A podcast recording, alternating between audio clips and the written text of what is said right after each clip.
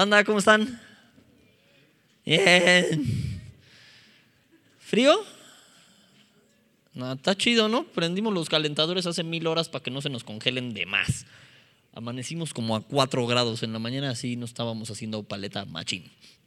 Pero, banda, es para mí un privilegio enorme poder estudiar la Santa Palabra de Dios junto con ustedes y vamos a seguir estudiando el libro de Timoteo, la primera carta a Timoteo y para eso les voy a suplicar que me acompañen. Estamos en Timoteo, primera de Timoteo, capítulo 1. Si ustedes recuerdan, nos habló mucho sobre la paternidad espiritual eh, la vez pasada Jaso, nos explicó cómo cuando Pablo se refiere a Timoteo le habla como verdadero hijo en la fe, porque en verdad actuaba como tal, quedamos que era algo mutuo, eh, quedamos que eh, había que tener en cuenta el buscar un padre espiritual, alguien que te ayude a caminar en el camino. ¿Por qué? Si tú ves, por ejemplo, cuando Pablo les decía, sed imitadores de mí como yo lo soy de Cristo, pues te puedes preguntar, ¿por qué no les decía nada más, pues imita a Cristo, ¿no?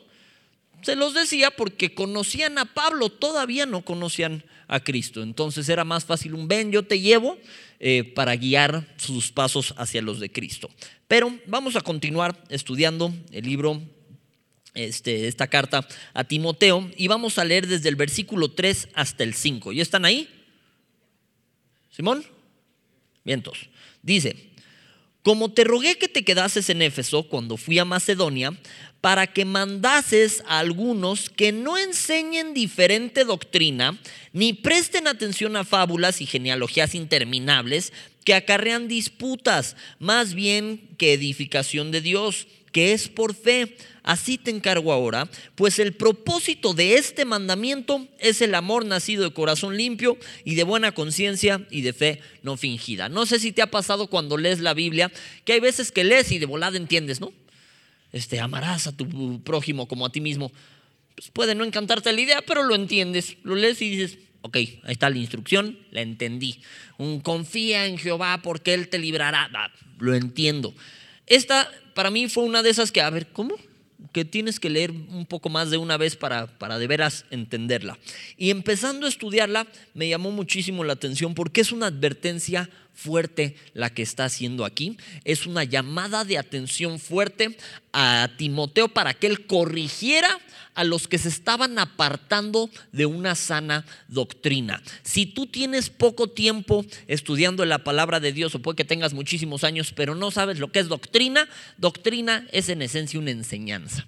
Entonces, una sana doctrina es una sana enseñanza. ¿Ok? Entonces, cuando hablamos de una sana doctrina, estamos hablando de que la enseñanza sea sana. Y si estamos hablando de una sana doctrina en el Evangelio, estamos hablando de que sea una correcta enseñanza del el Evangelio. Entonces, le puse un título un poco fuerte al día de hoy y, y lo fuimos suavizando porque al principio nada más iba a llamar No seas maldito, ¿no? Pero, pero el tema de hoy se titula Doctrinas malditas doctrinas malditas. Y antes de arrancarnos de lleno, por favor acompáñenme, vamos a orar para poner este tiempo en manos de Dios. Señor y Dios, te damos muchísimas gracias. Gracias porque tú adviertes, adviertes siempre antes de que llegue el castigo, adviertes siempre a alinearnos a tu voluntad. Adviertes fuertemente sobre no irnos tras fábulas engañadoras, tras doctrinas de demonios Señor, tu palabra nos instruye, nos anima, nos alienta y es necesaria en nuestra vida para aprender, para aprender a conocerte, para poder imitarte, eh, para poder seguir tus pasos, imitar los pasos de Jesús. Señor, te damos gracias por este día. En lo personal te doy gracias por cada joven y cada jovencita que tuvo bien venir para estudiar de tu santa palabra, para estudiar y tener una sana doctrina en base a tu santa palabra, Señor. Háblanos en este día. Permítenos entender esta advertencia Permítenos obedecer a este mandamiento, apartarnos de lo que sean vanas palabrerías, de lo que sean fábulas engañadoras, de todo aquello que no provenga de ti, de todo evangelio ligero que no predique completamente la verdad de tu Hijo Jesucristo. Señor, te damos gracias por este día y en tu nombre Jesús oramos. Amén y amén. Ok, vamos a empezar a desmenuzar un poco el texto. Dice, como te rogué que te quedases en Éfeso cuando fui a Macedonia. Pablo estuvo primero en Éfeso, entonces dejó ahí a Timoteo para que continuara el trabajo que él empezó para que mandases a algunos que no enseñen diferente doctrina. O sea, que no enseñen una cosa distinta a la doctrina que ellos estaban enseñando, a la enseñanza del Evangelio que ellos marcaron. Entonces, cuando dice aquí, para que mandases a algunos, esta palabra es fuerte. Significa una orden militar que demanda obediencia del subordinado al superior. No le estaba diciendo, ay, pues te recomiendo que ahí medio hables con ellos, ay, convéncelos, ¿no? Porfi. No. Le estaba diciendo, ve y mándales que dejen de hacer estas cosas, que no enseñen una diferente doctrina, que no estén enseñando otra cosa distinta a la que estaban enseñando los apóstoles, el evangelio apostólico, que fue el que Cristo estableció. Cristo dejó encargados a los apóstoles para que predicaran la palabra. Ellos predican la palabra de acuerdo a lo que Cristo enseñó y eso era lo que había que enseñar. De aquí aprendemos varias cosas, porque a ti y a mí en específico como jóvenes, aunque me duelen las rodillas, todavía sigo siendo joven, déjenme paz.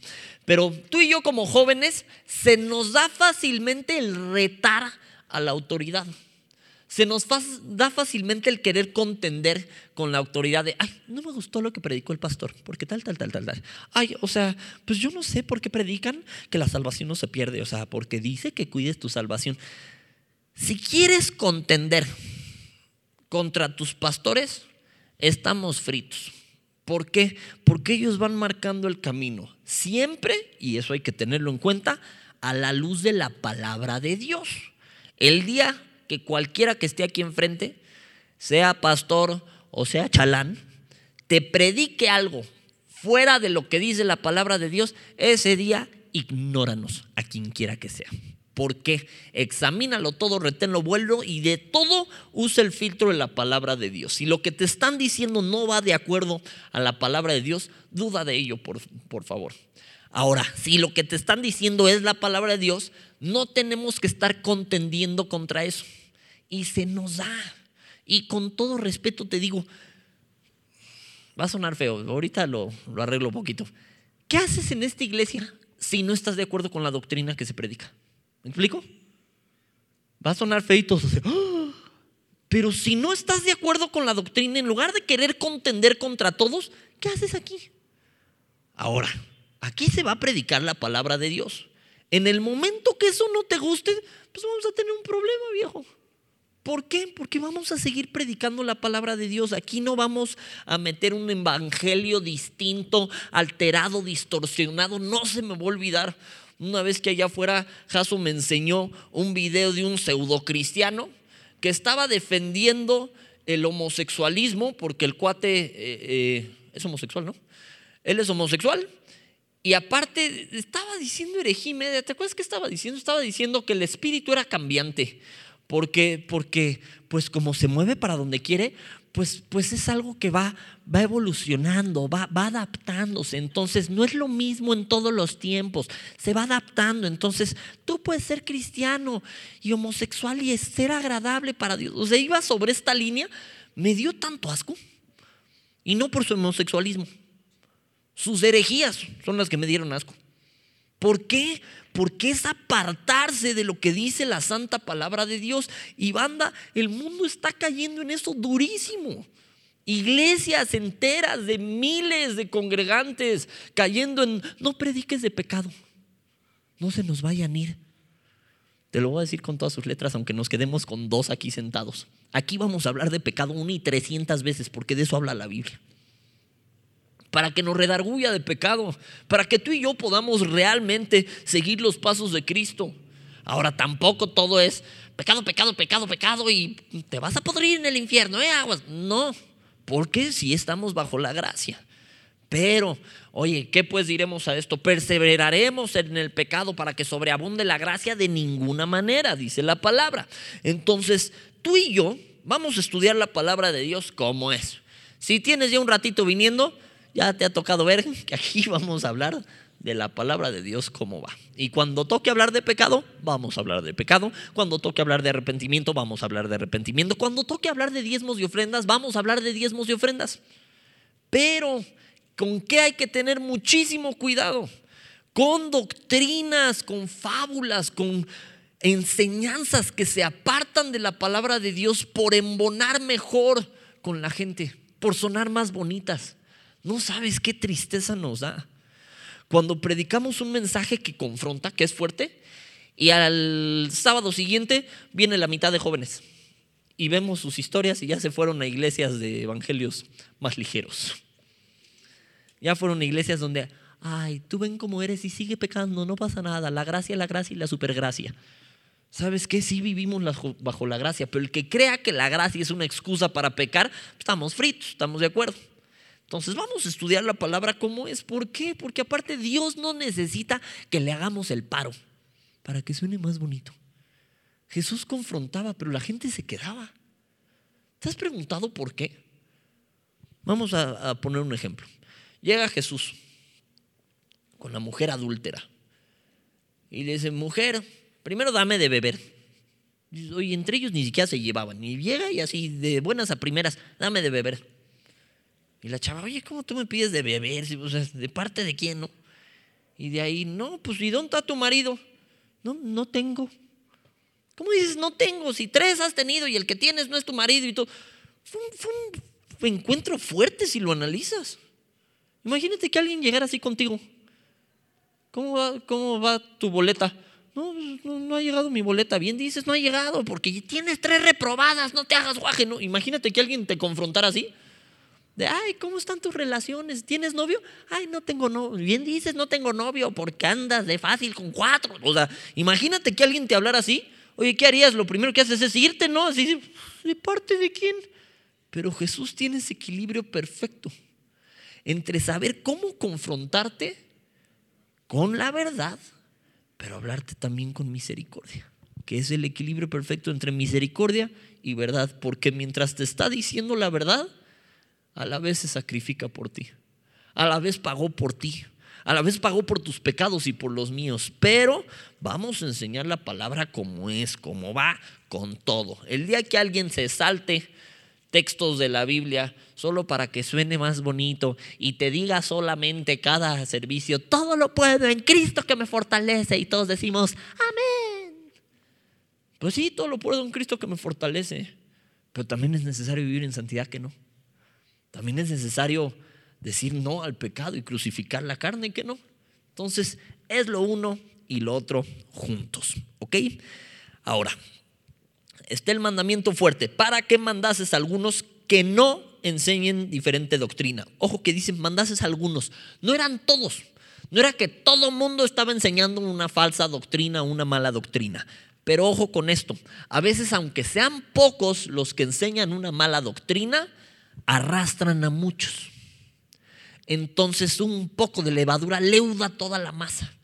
Alguien, uno o algunos que se vayan con una mala doctrina y le empiecen a adorar la píldora a los demás, perdón, ese fue término de, de Ruco, pero que le empiecen a hablar de manera que suene más bonito a los jóvenes, de ven, aquí no pasa nada, ay, si pecas, ay, ya, Dios perdona, no pasó nada. Oye, sí, Dios perdona, pero hay que arrepentirse. Si alguien te empieza a hablar así ligerito, nada más como para que sí vengas, aguas porque te pueden llevar a apostatar, te pueden llevar a apartarte del camino de Dios. Y apostatar por definición significa irse de donde algún día perteneciste. Y ahí no estamos hablando meramente de la fe, porque quedamos que la salvación no se pierde, pero sí puedes irte de donde algún día perteneciste. Conocemos a muchos que vinieron, que estuvieron aquí años. ¿Y dónde están? Y se fueron a iglesias de evangelios ligeros. Ahora, ¿cómo, cómo lo digo bonito? ¿Has oído cuando dicen una mujer de cascos ligeros? ¿no? Qué bueno. Eh, cuando, cuando dicen eso de una mujer, hablan de una mujer fácil, hablan de una mujer de moral distraída. ¿Ya me di a entender o todavía no? Ok. Para mí suena igual cuando decimos iglesias de evangelio ligero. No es, ay, pues es el evangelio, pero más poquito. No. En el momento que quitamos algo del evangelio, es un evangelio distinto. Y no es que haya otro, es que se pervierte. ¿Ok? Ahorita lo vamos a estudiar. Pero cuando dice, ve y mándale a algunos, no está hablando de que todo el mundo está enseñando cosas malas, no. Está hablando de que un unos pocos que enseñan una mala doctrina arrastran a muchos. Ok, acompáñame por favor a Primera de Timoteo capítulo 6.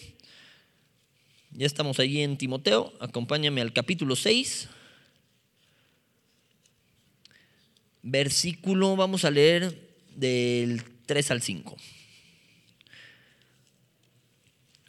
Primera de Timoteo, capítulo 6, versículo 3 al 5. Los aguanto para, para que lo leamos juntos. ¿Están?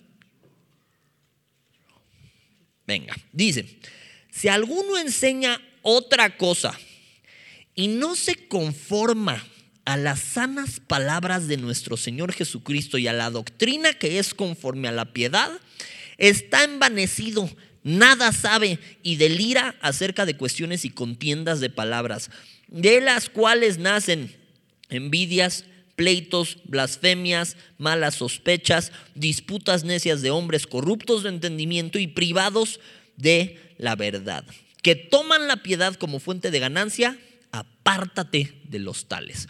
Ojo con la superadvertencia. Si alguno enseña otra cosa, y lo primero que dice, no se conforma a las sanas palabras del Señor, de nuestro Señor Jesucristo y a la doctrina que es conforme a la piedad, está envanecido, nada sabe, delira acerca de cuestiones y contiendas de palabras. Ojo ahí, si no se conforma a la sana palabra, a veces le queremos añadir o le queremos hacer el paro a Dios. Banda, tristemente conozco a mucha gente así, porque hay testimonios impresionantes de lo que Dios hace de, sanidades que Dios ha hecho, de, de vidas que ha transformado una y otra vez, pero hay veces que mucha gente que predica la palabra cae en quererle hacerle el paro a Dios, como para que suene más impresionante. Entonces no les basta lo que Dios sí hizo en su vida, le añaden así, le meten de su cosecha muchísimo para que sea así. No, no, o sea, yo era el Chapo 2 y Dios me rescató. Y tú así de, vato, te robaste un gancito del Oxxo. O sea, Qué bueno que Dios te cambió, eso ya es milagroso, no había necesidad de aventarle más, ¿no? Pero hay quien no se conforma a la palabra. Banda, los conocen, han oído hablar de ellos, yo no voy a decir nombres, que a quien le quede el saco se lo ponga. Pero hay predicadores que hablan en tweet. Ahí te va a que me refiero con eso. Dicen pura frase tuiteable, que suena bien bonito. Que los oyes y dices, va para el tweet. O sea, es pura frase bien bonita que, oye, súper elocuentes a la hora de hablar y te dicen, no, pero si los caminos, no, ni siquiera me sale porque no se me ocurren. Pero te hablan y dices, eso sonó fenomenal, ¿no? Pero si lo estudias a la luz de la palabra, realmente te has sacado de contexto, no es así, ¿no? Eh, prefieren añadir al texto que irse sobre el versículo. Oye, ¿Qué más sabiduría puede haber que leer la santa palabra de Dios? Ahora, cualquiera que predique puede usar de manita de puerco emocional para hacerte sentir el triple. Si yo te hablara ahorita chillando, acá berreando, te va a impactar más, ¿no? Y a veces uno no lo puede evitar y termina chillando. Yo soy bien chillón, perdónenme. Pero no hay que añadir al texto. Dios no necesita que le hagamos el paro si no me es suficiente lo que me leyeron, o sea, si no me es suficiente lo que acabo de leer, entonces algo, algo está mal. Si necesito, es que o el predicador no le echó poncho, o sea, no le echó feeling, no, no lo sentí.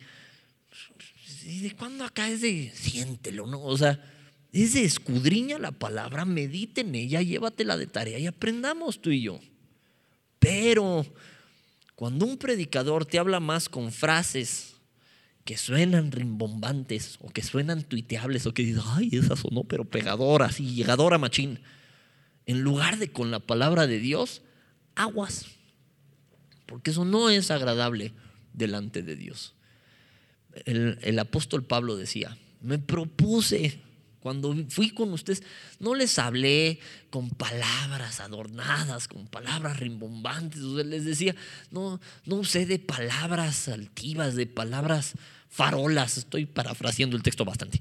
Eh, pero les decía, me propuse no saber otra cosa, sino a Cristo y este crucificado. O sea, no, no, no tuve necesidad de adornar el Evangelio para que te sonara más bonito. Te dije lo que era. Cristo murió en una cruz por ti y por mí.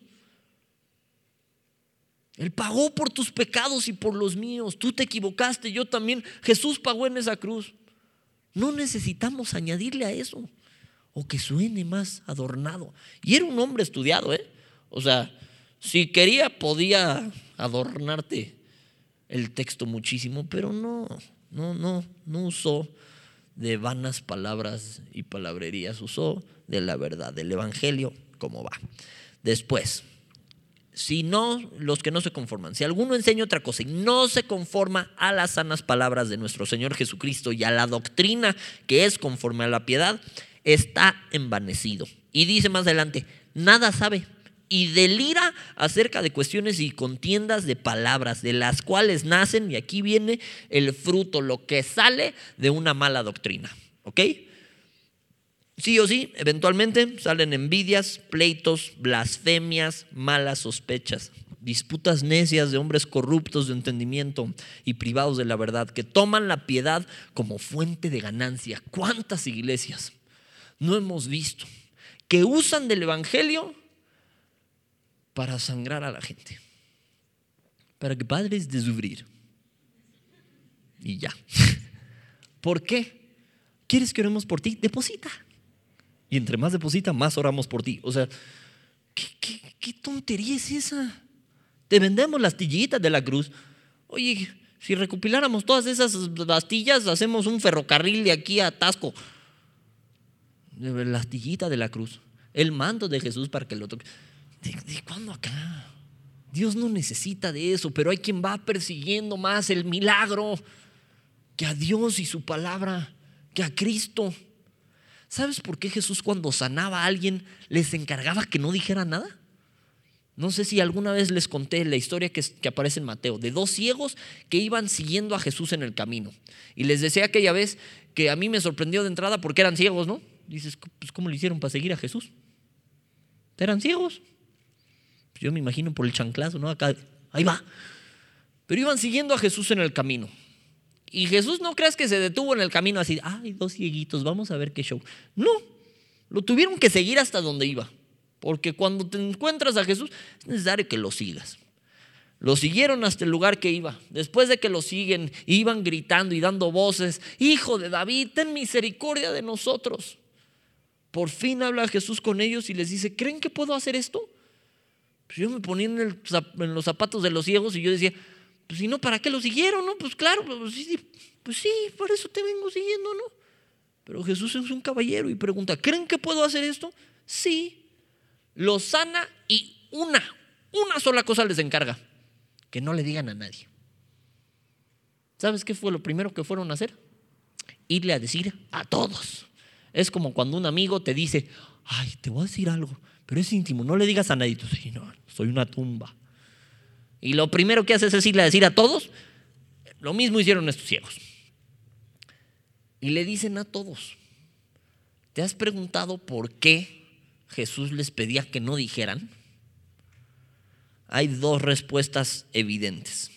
La primera era peligroso porque ya de por sí lo estaban señalando, ya de por sí lo están persiguiendo. Pero la segunda y más importante, a Jesús no le interesa que lo sigas por el milagrito que te puede hacer, sino por quién es Él, no por el milagro. Pero hay iglesias que van buscando milagro tras milagro tras milagro y vamos a orar y hay dientes de oro.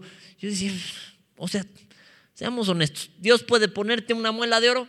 Sí, si quiere, sí, y no dudo que alguien se la haya puesto. Yo creo que si te la fuera a poner, pues te la pone de diente, ¿no? Pues así te diseñó. De huesito. Pero bueno, muelas de oro. Amén. Dios puede hacer el milagro, por supuesto que puede. Pero, hay polvo de oro en las manos, hay polvo de oro. Y, y, van buscando milagro tras milagro, tras milagro, tras milagro, en lugar de buscar de la palabra de Dios, para conocer más a Dios. ¿Qué crees que le interesa más a Dios? ¿Que busques un milagrito? Si no es varita mágica. O que lo conozcas, que lo conozcamos genuinamente. Entonces hay que tener cuidado con no pervertir el Evangelio, no caer en buscar de ganancias deshonestas. Oye, la Biblia habla de las ofrendas. Es evidente que la iglesia se sostiene con las ofrendas. Por cierto, estamos de fiesta porque tenemos dos proyectores nuevos. Ya, por fin, ya por fin se ve. Y se ve bien, ¿no? Amén. En 4K, toma la barbón. Chequen la pelona. ¿eh? Entonces, esas son bendiciones de parte de Dios. ¿Que vienen de dónde? Pues de que le echas a la charol. Por supuesto que sí. Pero eso está en la Biblia. ¿Qué no está en la Biblia? Que si no das tanto, no oramos por ti. O que si das tanto, oramos por ti más. Eso no está en la Biblia. Cada quien dé como propuso en su corazón. ¿Qué no está en la Biblia? Iglesias donde tristemente los que van a dar de mil, fórmense acá. Los que van a dar de 500, fórmense acá. Los que van a dar de 200 y tú llegas con tus 20 barros así, vi la fila de los de 20. Si es en billete acá, si es en moneda, sálgase, ¿no? Eso no es de Dios. Cada quien dé como propuso en su corazón, es ping pong con Dios. El que tiene que saber cuánto le echaste a la charola es tú y Dios. Y ya. No, ay, mira cuánto doy. No. Hay que no pervertir el Evangelio. ¿Por qué? Porque acarrea envidias, pleitos, blasfemias, malas sospechas, disputas necias de hombres corruptos de entendimiento y privados de la verdad. Entonces, punto número uno del día de hoy. La advertencia a corregir es fuerte. La advertencia a corregir es fuerte. Pablo le estaba advirtiendo y pidiendo a Timoteo que corrigiera a estos hombres que estaban enseñando cosas que no eran una sana doctrina. La advertencia a corregir es fuerte. Punto número dos. Es un solo evangelio y sin alterarlo. Un solo evangelio y sin alterarlo. Vamos a regresar por favor a nuestro pasaje base. Estamos en 1 Timoteo, capítulo 1 y seguimos leyendo. Un solo evangelio y sin alterarlo. Cuando el versículo 4 del capítulo 1 de Primera de Timoteo dice, ni presten atención a fábulas y genealogías interminables que acarrean disputas, otra vez que acarrean disputas, más bien que edificación de Dios que es por fe. Así te encargo ahora. Ok, no presten atención a qué? Fábulas y genealogías interminables. Cuando habla de fábulas y genealogías interminables, habla de que se enfocaban más en cosas históricas que habían pasado y de ahí usaban para dar enseñanzas adicionales y ajenas a el evangelio. Dios no está peleado ni con el sentido común ni con la historia. ¿Con qué sí? Con que se tome algo y se saque de contexto para dar una enseñanza equivocada. Esto lo voy a decir con todas sus letras, pero lo hago con mucho respeto por si alguien es eh, católico. No es mi intención ofenderte, mi intención es que nos vayamos a la ley y al testimonio, que nos vayamos a lo que dice la palabra de Dios. ¿Por qué? Porque tendemos mucho el humano a incluso la ley de Dios usar una parte y la otra parte darnos vuelo y pensar que, no, de seguro es así. Y meter cosas que terminan siendo doctrinas de demonios. Y así lo describe la santa palabra de Dios. Te voy a poner un ejemplo. ¿De dónde? ¿De dónde sacaron? Ahorita te digo de dónde o, o me ayudan. ¿De dónde sacaron que un obispo, que un servidor de Dios no se puede casar? ¿Te digo de dónde lo sacaron? De Pablo. De que Pablo tenía el don de continencia. Significa que no necesitaba, no tenía esa necesidad física de estar con alguien más. Pero desde Adán vemos cómo Dios vio que no era bueno que el hombre estuviera solo. Cuando tú ves en la palabra de Dios, en la Biblia, ¿Cuáles son las características que tiene que tener un obispo? En ningún lugar dice que no se puede casar o que sea soltero. ¿Qué dice? Al contrario, empieza con, es necesario que el obispo sea marido de una sola mujer. O sea, ¿qué sí dice la Biblia? Pues que no estés con tu harem de mujeres, ¿no? Eso sí dice, que, que poliamor, poliamor mangos, una mujer, un hombre. Y hombres con mujeres y mujeres con hombres. ¿Qué? Eso dice la Biblia. ¿En qué momento se decide? No, ¿sabes qué? ¿Quieres servir a Dios? No puedes. Vamos a ver lo que dice la santa palabra de Dios. Y la Biblia dice que son doctrinas de demonios. Acompáñame, ya estamos en primera de Timoteo. Acompáñame al capítulo 4, por favor. Si su Biblia tiene subtítulos, ¿cómo se subtitula? Predicción de la apostasía. Ojo con esto. Acompáñenme, que conste que al texto, a la ley y al testimonio. ¿Qué dice? Pero el Espíritu dice claramente que en los postreros tiempos algunos que apostatarán de la fe. ¿Escuchando a qué? Espíritus engañadores y a doctrinas de demonios por la hipocresía de mentirosos que teniendo cauterizada la conciencia, ¿qué dice? Prohibirán casarse. Más adelante dice, y mandarán abstenerse de alimentos. Y ahí ves las cuaresmas. Oye, aquí está. Pero si agarramos parte del texto y la rellenamos como nosotros queremos o le queremos dar la misma y importancia, la misma autoridad a la Santa Madre Iglesia que a Dios, tenemos un problema gigante. Y más cuando se oponen, ¿a quién le voy? ¿A lo que dice la palabra de Dios o a lo que dice el hombre? Pues le vamos a lo que dice la palabra de Dios, ¿no? Sabes que actualmente hay un movimiento bien fuerte que quieren actualizar la Biblia. No actualizarla de, ay, nueva versión, NBLA. No actualizarla, de quitar cosas que ya no se les hacen apropiadas para estos tiempos. Por ejemplo, decir que el homosexualismo está mal. Y oye, si alguien aquí batalla con ese pecado, con todo mi amor te digo, eres más que bienvenido, más que bienvenida. Pero también con todo mi amor te digo, es un pecado que tiene que abordarse como tal. Y no es que ninguno de nosotros tengamos eh, el escalón moral como para señalarte, no, todos aquí somos pecadores, pero todos aquí queremos salir de ahí. Todos aquí queremos no hacer del pecado una práctica y de eso se trata. De, de, crucificar la carne, de tirar hacia adelante, de imitar a Jesús, pero a lo bueno le tenemos que llamar bueno y a lo malo malo. ¿Estamos de acuerdo?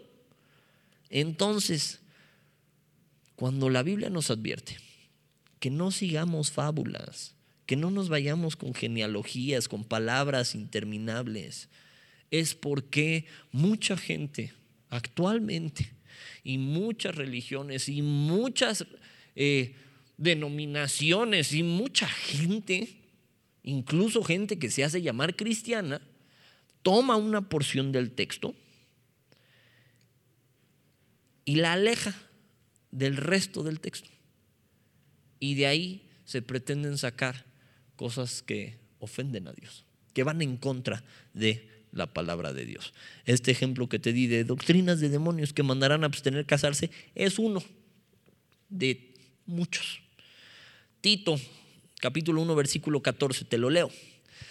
Dice, no atendiendo otra vez a fábulas judaicas ni a mandamientos de hombres que se apartan de la verdad, a mandamientos de hombres esto creo que ya se los había contado alguna vez y de nuevo lo digo con mucho respeto porque conozco, una vez fui a un evento y e, era un evento en una iglesia cristiana y con mucha vergüenza les digo que nadie de los cristianos que estaban ahí nos peló. Y había una monja y llegó al final y nos habló y nos dijo, yo creo en Jesús, ¿tú también? Sí. Yo creo que es el Hijo de Dios, ¿tú también? Sí. Ok, tenemos lo suficiente como para trabajar juntos. ¿Qué te parece que vamos y predicamos la palabra? Me sorprendió. Y fue una monja. Y ese día con toda vergüenza te digo, los cristianos no me pelaron. Pero también tuve otro encuentro, que algunos ya les he contado, con una monja. Esa vez me dejaron vestido y alborotado porque tenía un evento que cancelaron, me regresé para la casa, me metí a la iglesia que está ahí en mi fraccionamiento y mandaron a, a una monja a atenderme. Muy amable, pero francamente no conocía la palabra de Dios. Y lo primero que yo le dije fue, ¿tú piensas que la Biblia es la palabra de Dios? Me dijo, claro. Le dije, ok, yo también. Le dije, y de ahí parten mis dudas. La verdad, mula, porque no es la manera correcta de hacerlo, ¿ok? Estaba yo de morboso. Lo tengo que reconocer. Fue pecado de mi parte. Pero, pues nada más de morboso quería ver qué me decía, ¿no? Y le empecé a sacar todos estos textos, ¿no? Después de que hice mi segunda pregunta, me preguntó, ¿estudias filosofía o algo así? Y yo, no, estudio la Biblia. Bueno, es que yo, y yo noto aquí que un solo mediador hay entre Dios y los hombres, Jesucristo. Uno. Dije, y lo primero que hice cuando llegué fue ver a gente rezándole, con todo respeto, a la Virgen. El respeto no es para la Virgen de Guadalupe, el respeto es para la gente. Respeto a la Virgen María, sí. Que siempre virgen, no, pobre mujer. Oye, ahí dice la Biblia que José no conoció a María sino hasta después de que concibió a Jesús. Pero conocer no era, hola José, te presento a María, ay, gracias, mucho gusto. No, conocer a la manera bíblica era que tuvieron relaciones y Jesús tenía hermanos y lo quieren defender como, no, eran hermanos en la fe, toma tus hermanos en la fe, la Biblia hace la diferencia en el amor del Señor. Pero estaba yo hablando de estas cosas y me dijo, pues sí, pero el Vaticano, que tampoco es poca cosa, dicta que no sé qué y no sé qué y no sé qué y tal cosa y son dogmas de fe y los tienes que creer. ¿Y esos dogmas de fe quién los, quién los creó? Bueno, pues fulanito y sutanito y sutanito. ¿Y eso va a ir en contra de la palabra de Dios? Estuvimos discutiendo un muy buen tiempo. Al final ya, ya fue doloroso para mí seguir hablando con ella. Y le dije, ¿te puedo hacer una pregunta? ¿Has leído la Biblia? ¿Sabes qué me contestó? Es que hay tanto amor ahí que hay que saber cuándo tomarlo. Y yo, ¿qué dice la Biblia?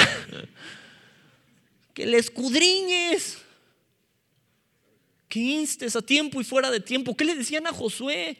No te apartes de este libro, medite en él de día y de noche, para que te hagas prosperar tu camino. Me frustré y le dije, oye, tú y yo quedamos. Es la Biblia. Pero estaba yo tan insistente con la Biblia que me dijo, mira, que la Biblia te valga. Me lo dijo con todas sus letras. No te lo voy a decir hoy. Me fui para atrás. Después de eso me dijo, bueno, pero te agendo tu bautizo y yo, no, me vas a disculpar, pero no se va a poder el día de hoy. ¿Por qué? Le dije, porque tú y yo al principio de la discusión quedamos que la Biblia es la palabra de Dios. Me acabas de decir que me valga la palabra de Dios. ¿En qué cabeza cabe? Y yo nomás se quedó así medio callada. Así de, bueno, o sea, es que me, fui adolorido, porque no creo que le haya convencido de nada. Y no es la manera, ¿eh? te digo, no se trata de llegar y agarrarte a bibliazos a alguien, eso es equivocado. ¿Por qué? Lo vemos más adelante. La manera de predicar el Evangelio es en amor. Ahora, quedamos punto número dos, un solo Evangelio y sin alterarlo. ¿Qué pasa si lo alteramos? Acompáñame a Gálatas capítulo 1 y vamos a leer del versículo 6 al 9. Ay, sí me cacheteé fuerte, ya me dolió. Gálatas capítulo 1, versículo 6 al 9. ¿Ya lo tienen? Después de Corintios, Gálatas. Échenme una señal de humo. ¿Ya estamos? Ok. Dice, oigo las hojitas todavía, no se hagan, no han llegado. Los espero. Vamos, Luz, te espero. Ya te balconé. Gálatas capítulo 1, versículo 6. Dice, estoy maravillado de que tan pronto os hayáis alejado del que os llamó por la gracia de Cristo. Para seguir, ¿qué dice? Un evangelio diferente. No que haya otro, sino que hay algunos que os perturban y quieren pervertir el evangelio de Cristo.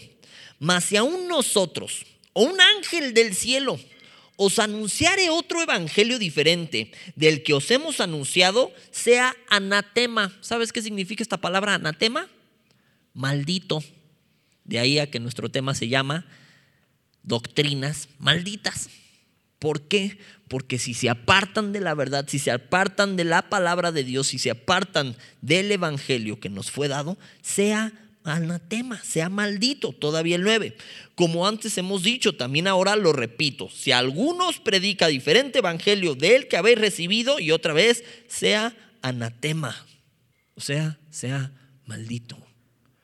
Banda, si un día te predican y no te hablan de arrepentimiento, y no te hablan de pecado, y no te hablan de la palabra de Dios completa, sea maldito, sea anatema. Apártate de ahí, te lo suplico. Busca la verdad y síguela. Conoceréis la verdad y la verdad os hará libres. Hay veces que claro que sería más cómodo que llegaras y nada más te dijéramos, ay, eres una hermosa criaturita del Señor, mi vida, mi amor, o sea, ay, amor para todos, besos y abrazos, exo, exo.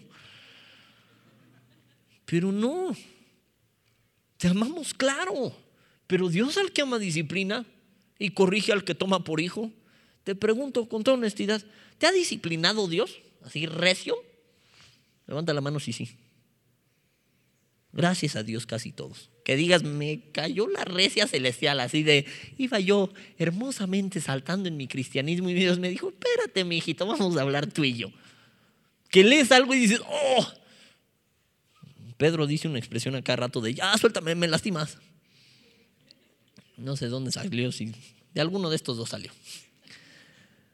Pero pues a veces sí, ¿no? Duele, la disciplina duele y no es motivo de gozo en el momento, pero es necesaria, porque si no sois bastardos espirituales, dice la Biblia. Yo no quiero ser un bastardo, en buena onda, prefiero que me caiga la recia celestial y que Dios me siga hablando y que Dios me siga disciplinando y me siga corrigiendo y siga enderezando mis pasos. Prefiero que me regrese a lo que dice la palabra de Dios y que no peque de, ay, bueno, o sea, es que sí soy buena persona en realidad, o sea, ya pensándolo bien o sea, soy una buena persona, le procuro bien a los demás. No es cierto, soy un pecador. Y si algo he aprendido de la Biblia es que soy un pecador, ay, qué trágico. No, porque Jesús pagó por mí. Y tan pecador soy como santo. ¿Cómo crees? Sí, porque Jesús me santificó. Y soy pecador, pero tengo vida eterna. ¿Cómo crees? ¿A poco sí? ¿A poco no? Porque recibí a Jesús como mi Señor y mi Salvador. Y sí, pecador, pero Dios me perdonó y echó al fondo del mar mis pecados y no se acuerda más de ellos. Y fui pecador, pero Dios me limpió y me sanó. Entonces, trágico, no, miras que no. Pero sí consciente de que somos pecadores que no. ¿Por qué? Porque eso nos enseña la palabra de Dios. Y más bien hay que hacer por corregir. Amén. Ok. Último punto. La buena doctrina tiene una razón de ser. Entonces, les repito los tres puntos. Punto número uno, la advertencia a corregir es fuerte. ¿Qué es lo que hay que corregir? La doctrina si nos estamos alejando de ella. La sana doctrina. Punto número dos, un solo evangelio y sin alterarlo. Hablamos de la palabra de Dios, hablamos de la vida, de la muerte y resurrección de Jesucristo sin alterarlo. ¿Por qué? Si no es maldito, es anatema. Y punto número tres, la doctrina, la buena doctrina, tiene una razón de ser. Esta palabra buena es igual a sana. Es un alimento sano el que estamos comiendo. Hablaba con mi esposita y platicaba, le estaba platicando un poquito el tema y me decía, es como cuando te mandan una dieta, que no solo es que comas lo que es bueno, la cantidad tiene que ver también. Entonces, ¿de qué nos sirve si tenemos la palabra profética más segura, a la cual hacemos bien en estar atentos, si no la leo? Dices, ay, yo voy a una iglesia de sana doctrina. Sí, y luego, ¿estudiamos o no?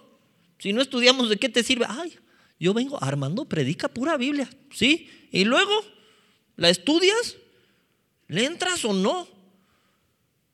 Eh, a mí me conmueve y me gusta que mis pastores, hijo, le atoran a la Biblia, pero bien. Aquí el más más que clavos. O sea, pregúntale al pastor que quieras. Y gracias a Dios tenemos pastores que estudian la santa palabra de Dios. Pero ¿de qué sirve que ellos las estudien si tú y yo no? Entonces, oye, ¿tenemos una sana doctrina? Sí. ¿Por qué? De entrada, porque nos vamos a la fuente del alimento sano. Y no solo de pan vivirá el hombre, sino de toda palabra que sale de la boca de Dios. Entonces, aquí está la palabra que sale de la boca de Dios, de esa me tengo que alimentar. Ya no me va a dar tiempo de leértelo, pero si tú lees la parábola del sembrador, dice que algunas cayeron en las piedras y algunas cayeron en las espinas y otras cayeron en tierra fértil y todo. Pero cuando empieza a narrar qué es qué, dice, de algunos fueron los que gozaban de la palabra, o sea, gozaban de buen alimento por un tiempo, pero se les olvidó. Y banda, a veces así nos pasa. Que yo llegué a vida nueva y dije, ay, aquí sí, aquí sí hay carnita, aquí se estudia la palabra de Dios. Pero después me saturé. Ya no me gustó que me hablaran de pecado. Ya dije, ya bájenle, ¿no? O sea, ay, otra vez diezmos y ofrendas. Ay, otra vez pecado. Ay, otra vez. Y nos alejamos y nos vamos a estos lugares que te digo que es bien fácil llenar un auditorio cuando pones pura música bonita y hablas en tweet, lo que te decía hace rato. Así es bien fácil, pero no es fácil tener discípulos reales si no se habla de la palabra. Entonces es gente que apostata de la fe, que tienen un pie acá, tienen un pie allá, que los ves los fines de semana en la iglesia y entre semana los ves en el perreo loco. O sea, ojo, ¿eh? porque tenemos un par de esos aquí. Mm. Un mundo te vigila. Aguas con que no te apartes de la sana doctrina, por favor. La palabra crea un corazón limpio que lleva a tener acciones correctas que tienen un impacto. Regresamos a nuestro pasaje base, 1 Timoteo capítulo 1, y te leo el versículo 5. Pues el propósito de este mandamiento, ¿qué mandamiento? El de predicar una sana doctrina y el de corregir a los que estaban predicando otra cosa. Es el amor nacido de corazón limpio, es decir, del corazón limpio nace el amor y de buena conciencia. Si tú tienes una buena conciencia, si tú tienes más adelante, dice, y una fe no fingida, entonces vas a poder empezar a reflejar a Cristo, vas a poder seguir estudiando la palabra de Dios y vas a poder predicar un evangelio, el evangelio, que es sana doctrina. Y si tú predicas de la sana doctrina banda, gente se va a acercar a Jesús y gente va a ser salva por tu testimonio, por lo que hablaste, por tener un corazón correcto, por tener una fe sólida, una fe no fingida, como dice aquí el texto. Esa razón que vale la pena de tener una doctrina correcta es no solo para que tú y yo vivamos en santidad, no solo para que tú y yo conozcamos mejor a Dios, para que imitemos genuinamente a Jesús, sino para que los demás también conozcan. Porque puedo hablarle bien bonito de Dios a alguien y estar mintiendo en el proceso. Si es cierto que Dios es amor y si le dices a alguien, hey, Jesús te ama, no estás mintiendo. Pero si se empieza a involucrar más y dice, ay, qué bueno que me ama, porque la verdad es que soy homicida, pero no tienes idea. Me he hecho cristianos como palomitas, pero bueno, ya, Jesús me ama. No, Jesús te ama. Y pagó por tu pecado, porque ¿qué crees? Te equivocaste igual que yo. Hay que decirlo completo. Imagínate que hiciéramos el llamado y nada más dijéramos, Jesús te ama, repite conmigo, Jesús me ama, Jesús me ama. Soy su hijo, soy su hijo. Y Él me superama, me superama. No estoy haciendo, no hablo de la tienda, sopes. No, superama. Yo le voy a chedra, güey. Eh, y ya, que ese fue el llamado. Entonces yo me declaro, casi, casi, hijo de Dios. Y mi nombre está escrito en el libro de la vida. Porque Jesús es bien chido. Y estoy bajo la gracia. Amén. Eso no sería un evangelio completo. Tenemos que ser honestos. tú y yo nos hemos equivocado. Tú y yo hemos pecado. Tú y yo hemos fallado. Y hoy te animo con todo mi corazón a que te vuelvas a Jesús. A que te vuelvas al Señor, a que te vuelvas a la palabra. Que no vivamos un cristiano, un cristianismo ligero. Porque no es agradable a Dios, porque conlleva, y, y lo estudiábamos, pena, conlleva envidias, disensiones, contiendas, conlleva cosas que ofenden a Dios. No así. Un evangelio correcto nos lleva al amor, nos lleva al testimonio, a una fe verdadera. Y de eso estamos hablando el día de hoy. No te saltes la Biblia. No quieras o pretendas tener un cristianismo si no lees la palabra de Dios. No pretendas que puedes vivir en santidad si no estás pegado al Señor y a lo que dice su santa palabra. Hay veces que queremos omitir pedazos de la Biblia que, ay, es que esta, esta parte es la que me confronta y ya no me gustó. Porque yo siento que soy buena persona, nada más soy bien pelado.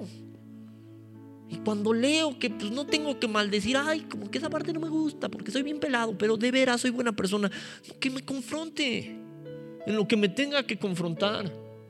Que me confronten las relaciones que tengo.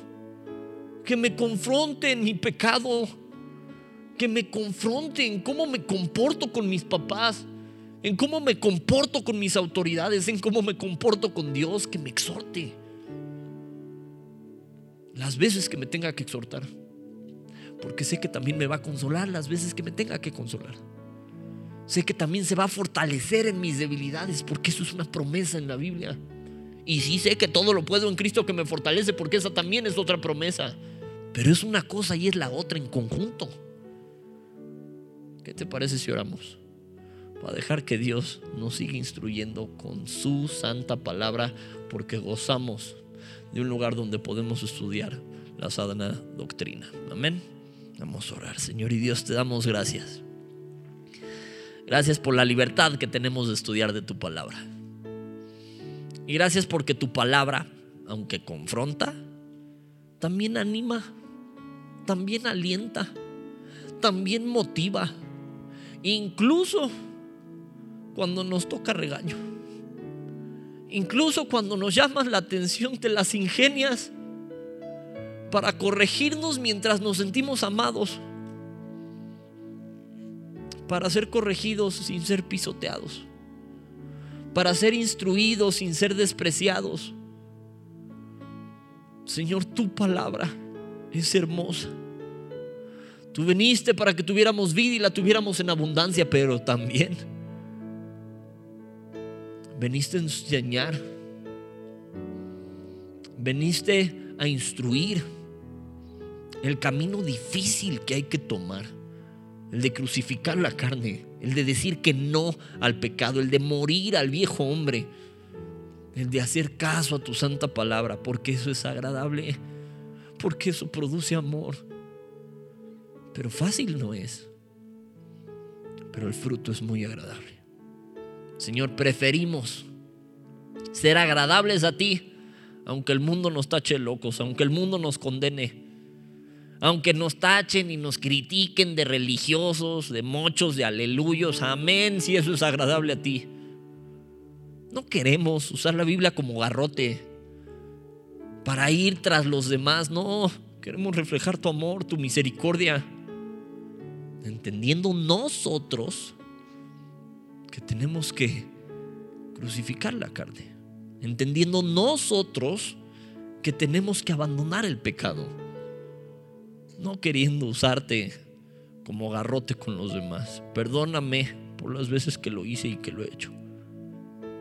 Queremos predicar con amor, instruir con toda paciencia y doctrina en amor, porque eso es agradable a ti. Te amamos Señor Jesús en tu nombre poderoso oramos. Amén y amén. Bandas, si pueden, apunten y llévense de tarea.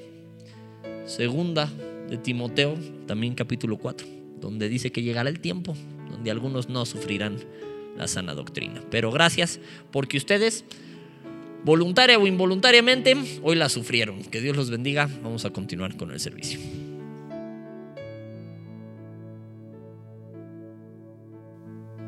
Sí. Hola amigos, ¿cómo están? Este, bueno, cacheteados ya sé, pero pues como están, ¿no? Acá de compas. Este, estuvo bien buena la prédica. La verdad es que es súper atinada. Eh, Dios no se equivoca y sabe por el tiempo en el que estamos pasando actualmente, ¿no? En el que se levantan muchas religiones, falsos predicadores, falsos maestros, y donde es necesario que recordemos cuál es el verdadero evangelio. Y no sé cuántas personas hayan nuevas aquí, eh, la verdad, digo, son muchos, no conozco a todos, pero eh, si hay alguien nuevo y tú te preguntas, o te quedó la duda de, bueno, ok, y en la prédica nunca me terminaron de contestar la pregunta, ¿qué es el Evangelio?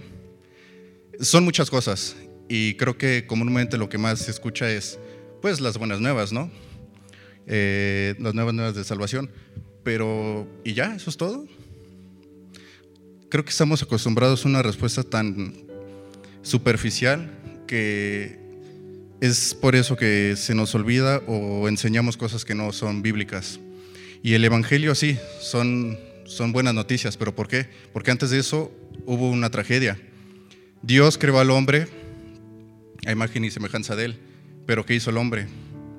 Pues decidió no obedecerlo, decidió que lo que Dios le dijo no era, no era suficiente como para tener contento al hombre, él no se quiso someter a su voluntad, a sus mandamientos viene el pecado, eh, se mancha esta creación y pues venos aquí, ¿no? Hombres pecadores.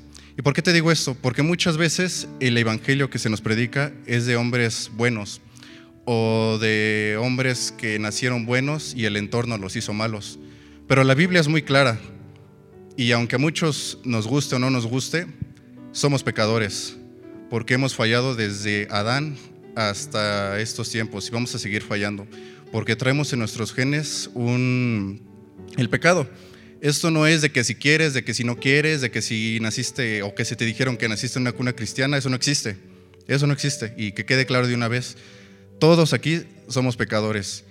Y esto ahora nos hace eh, estar enemistados con Dios, con Dios Padre, quien fue el que nos creó.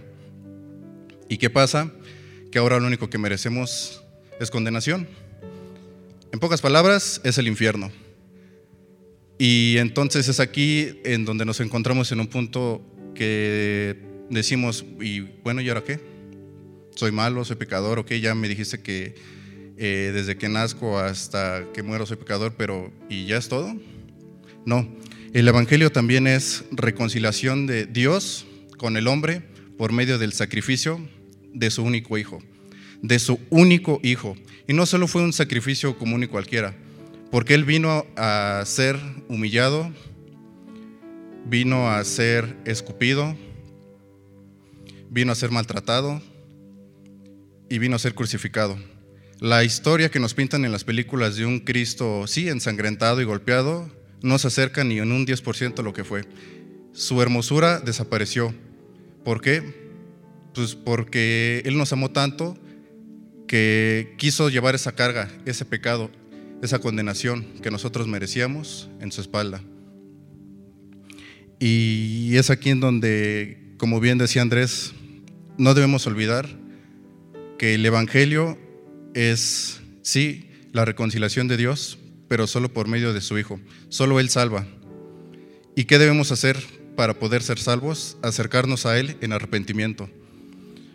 No debemos acercarnos a Él pensando que una vez que Él perdone nuestros pecados, vamos a tener una vida color de rosa. Eso no, es, la Biblia no dice eso. La Biblia no dice, eh, acércate a mí y dejarás de sufrir. La Biblia no dice, Cristo lo dijo, aquel que quiera seguirme, prepárese, porque si yo he sido perseguido, ustedes lo serán. Entonces, este no es un llamado a una vida eh, color de rosa, no es un llamado a llevar una vida eh, sobre nubes, es un llamado a, primero a salvación, arrepentimiento, a confesar nuestros pecados y después a ser perseguidos como Él lo fue.